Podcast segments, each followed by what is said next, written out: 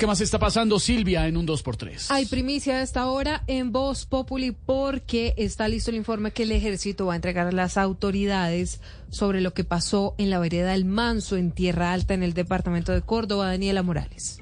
Se conocen nuevos detalles del informe del ejército que recopila testimonios y entrevistas de los militares que se encontraban en la vereda El Manso de Tierra Alta, Córdoba. El primero, que el teniente que estaba inmerso en la investigación no hacía parte de quienes agredieron a la población. Sin embargo, era quien estaba a cargo de la unidad que sí llegó a la zona. Un cabo, un sargento viceprimero y ocho soldados. En el informe se consigna además que la razón de estar en esa zona fue una operación de allanamiento contra la estructura Javier Yepes y que los uniformados tomaron, dicen, la decisión inequívoca de utilizar camisas negras, camuflados sin identificación y cubrir sus rostros con pañoletas y hacerse pasar por las disidencias para poder ingresar a este punto de tierra alta. Altas fuentes militares confirman a Blue Radio que en los próximos días se podrían tomar decisiones sobre los comandantes del batallón y la brigada número 11.